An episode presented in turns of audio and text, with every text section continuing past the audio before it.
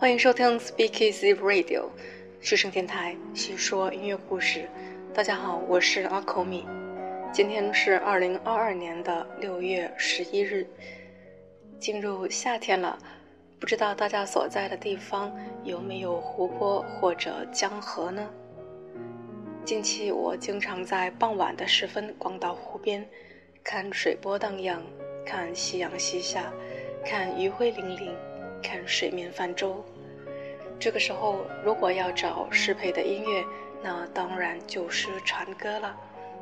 在我们的第七十七期节目，曾经做过一期船歌题材的曲子，当时聆听了奥芬巴赫、柴可夫斯基、肖邦等名家的船歌。现在我们的背景音乐，肖邦的船歌。曾经，哲学家尼采听了肖邦传歌后的感受是：一个极度幸福的时刻，一个声音响起，甚至众神都盼望着能躺在小船上度过长长的夏日。这也正是近期我经常有的心情了，所以今天就来和大家分享更多的一些传歌曲子吧。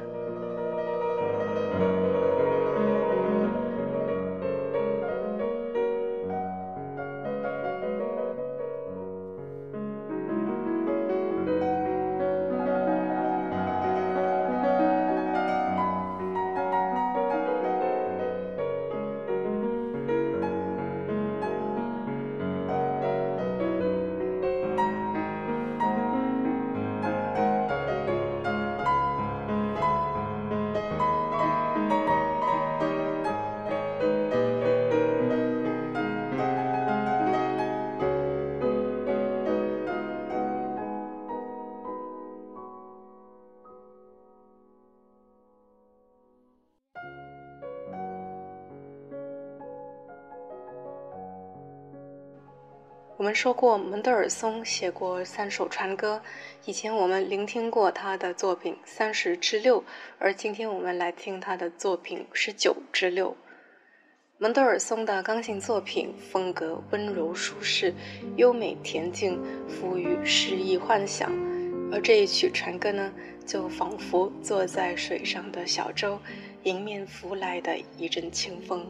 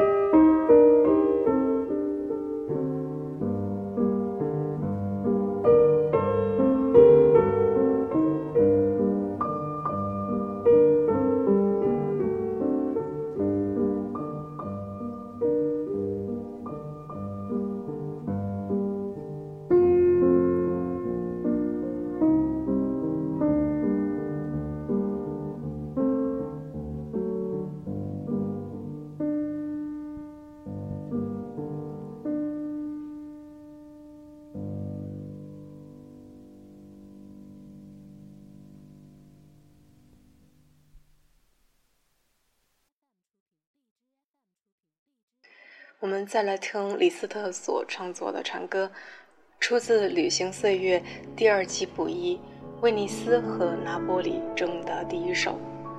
它听起来抒情安详，伴奏音性犹如微微荡漾、波光粼粼的水面。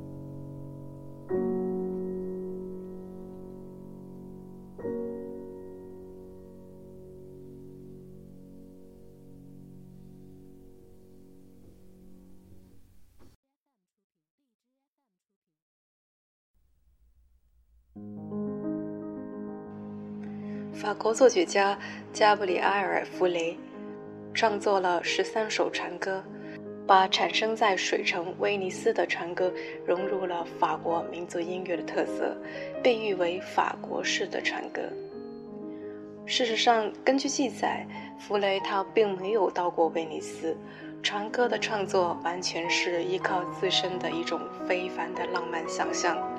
我们来听他创作的第四首作品编号四十四。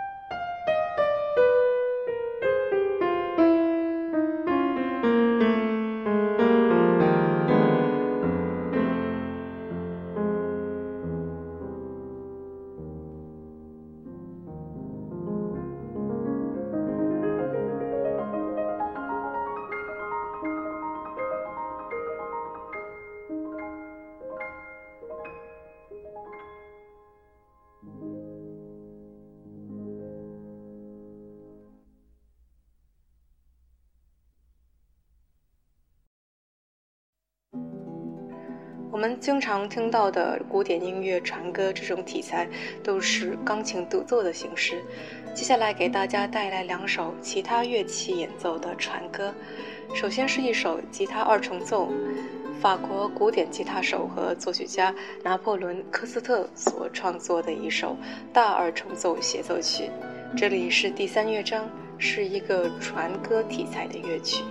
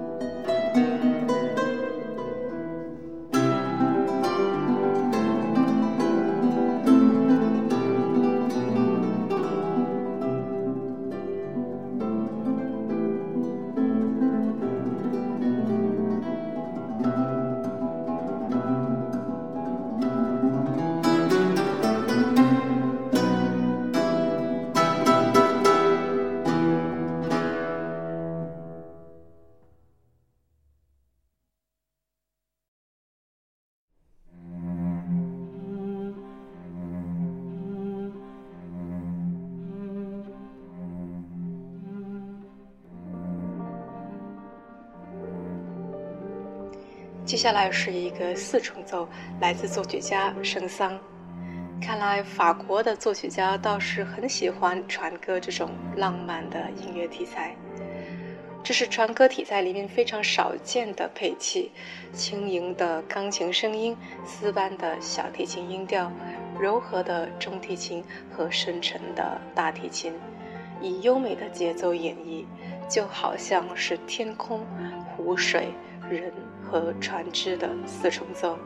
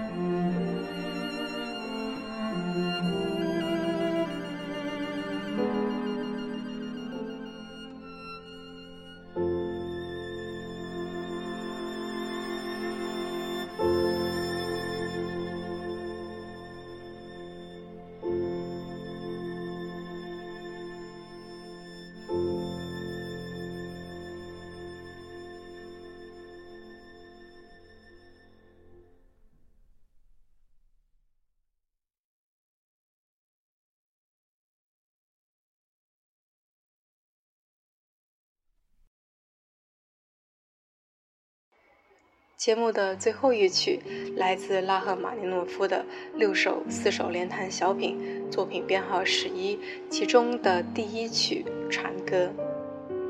整体的氛围是太阳已经落山后，天空逐渐变得深蓝，要入夜了的感觉。就以这些曲子和大家分享我那夏日的惬意心情吧。更多的船歌，大家可以去回顾我们的第七十七期节目，也可以在我们的歌单中去寻找。